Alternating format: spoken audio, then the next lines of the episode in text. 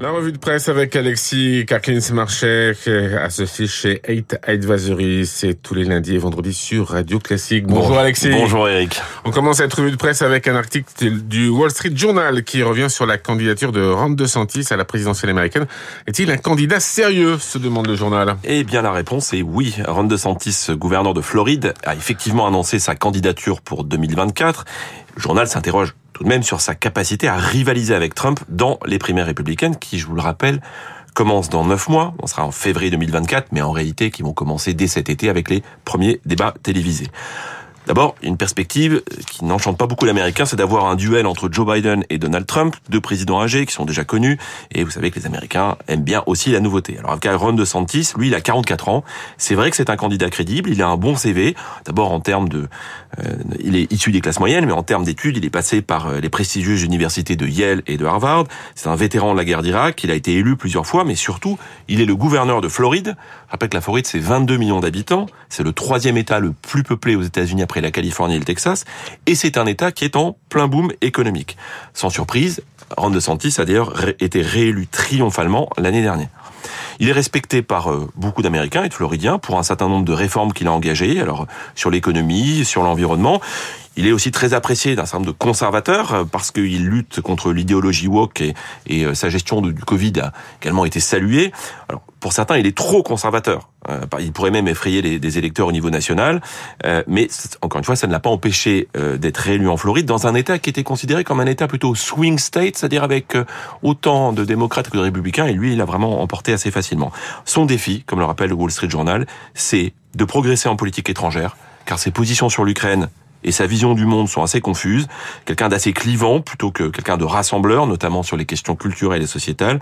Et plus généralement, il va devoir convaincre qu'il a un plan, des capacités pour relancer l'économie américaine au niveau national, c'est-à-dire au-delà de la Floride.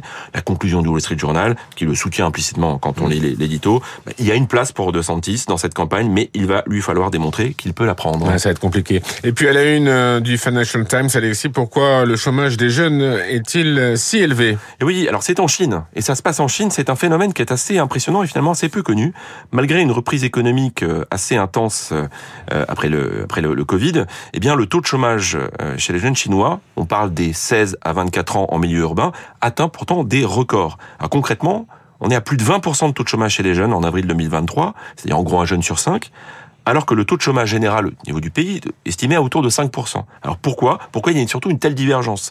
Selon un, rapport de la banque Goldman Sachs, il y a des facteurs cycliques et des facteurs structurels. Le principal facteur cyclique, c'est que le secteur des services, hôtellerie, restauration, technologie de l'information, qui sont des employeurs importants pour beaucoup de jeunes, eh bien ces secteurs-là sont repartis plus tard que l'industrie.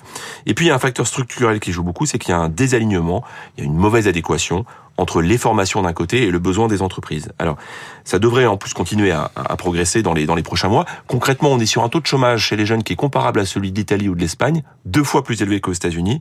Et comme le remarque le Financial Times, ça devient un sujet politique car il n'y a pas de cadre électoral qui permette aux jeunes Chinois de s'exprimer, d'exprimer leur mécontentement. Donc c'est surveillé de très près. Et on termine, Alexis, avec euh, Tina Turner, bien sûr, dans le New York Times. Pourquoi était-elle plus qu'une chanteuse? Oui, parce qu'il y a eu évidemment une, une avalanche d'articles depuis, depuis deux jours sur euh, cette grande chanteuse. Et l'article qui a retenu mon attention, cet article du New York Times, souligne que c'était plus qu'une artiste. Elle était extraordinairement respectée pour la femme qu'elle était. Alors évidemment, c'est la reine du rock'n'roll, mais c'est une, une femme dont la musique incarnait à la fois la détermination, la résilience et la capacité à surmonter les épreuves.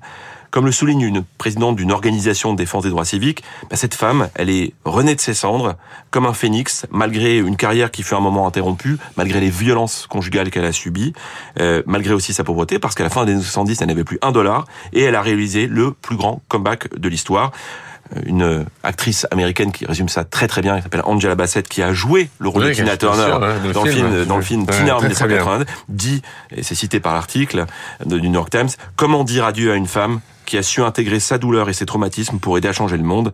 Anna May Bullock, le vrai nom de Tina Turner, mm. demeura beaucoup plus euh, qu'une grande artiste. Ça restera une grande dame du rock'n'roll. Absolument, une grande dame, Tina Turner. Merci Alexis Kaklins-Marchais, associé chez 8 Advisory. Il est 6h49.